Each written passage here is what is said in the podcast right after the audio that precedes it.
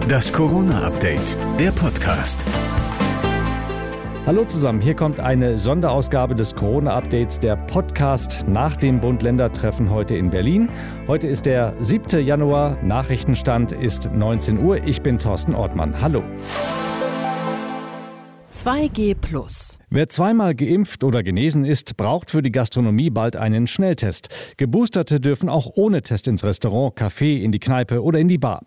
Nicht geimpfte müssen weiter draußen bleiben. Der Grund für die Verschärfungen ist die bevorstehende Omikron-Welle, so Bundeskanzler Scholz. Wir wissen, dass Omikron viel ansteckender ist. Wir werden höhere Infektionen sehen und es wird auch viele neue Patienten in den Krankenhäusern geben. Die 2G-Plus-Regel gilt bundesweit ab dem 15. Januar. Quarantäne. Alle mit Boosterimpfung müssen künftig nicht mehr in Isolation, wenn sie Kontakt mit einem Infizierten hatten. Das gilt auch für frisch doppelt geimpfte oder geimpft und Genesene oder frisch Genesene.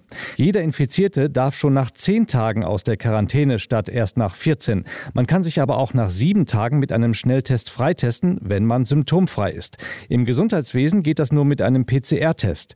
Schüler können sich noch früher freitesten, sagt der Bundeskanzler. Und dann entsprechend nach fünf Tagen Tagen, wenn ein Test vorliegt, man wieder zur Schule gehen kann. Auch die neue Quarantäneregel gilt ab dem 15. Januar. Impfpflicht. Alle 16 Vertreter der Bundesländer haben sich zur Impfpflicht bekannt. Darüber soll aber der Bundestag entscheiden. NRW-Ministerpräsident Wüst. Es darf nicht das Gefühl äh, entstehen, dass bei dieser zentralen Frage für die Pandemiebekämpfung taktiert wird. Die Länder gehen davon aus, dass bald ein Zeitplan für das weitere Vorgehen zur Einführung einer allgemeinen Impfpflicht vorliegen wird. Maske. Ihr könnt die FFP2-Maske wieder rauskramen, denn diese Maske wird im ÖPNV und in Geschäften Pflicht. Grund: FFP2-Masken schützen besser gegen die hoch hoch ansteckende Omikron-Variante als herkömmliche OP-Masken. Corona-Hilfen. Die Überbrückungshilfe 4 wird angepasst, sodass auch bestimmte Personalkosten erstattet werden. Dazu Berlins regierende Bürgermeisterin Giffey. Wenn zusätzliche Kontrollen jetzt notwendig sind, um diese ähm, Regeln einzuhalten, dann bedeutet das für die einzelnen Betriebe, für die einzelnen Wirtschaftsunternehmen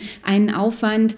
Und ich begrüße es sehr, dass hier diese Fixkosten berücksichtigt werden. Soweit die neuen Corona-Maßnahmen. Die gelten erst einmal bis zum 24. Januar, dann gibt's die nächste Bund-Länder-Runde. Das war die Sonderausgabe des Corona-Updates, der Podcast vom 7. Januar.